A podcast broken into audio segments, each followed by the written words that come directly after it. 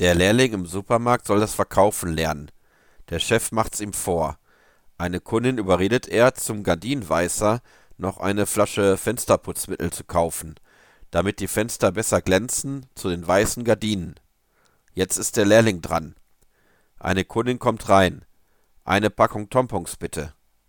Der Lehrling empfiehlt ihr noch eine Flasche Fensterputzmittel. Die Kundin verdutzt. Was soll ich denn damit? Na, wenn Sie schon heute keinen Sex haben werden, können Sie ja wenigstens Fenster putzen.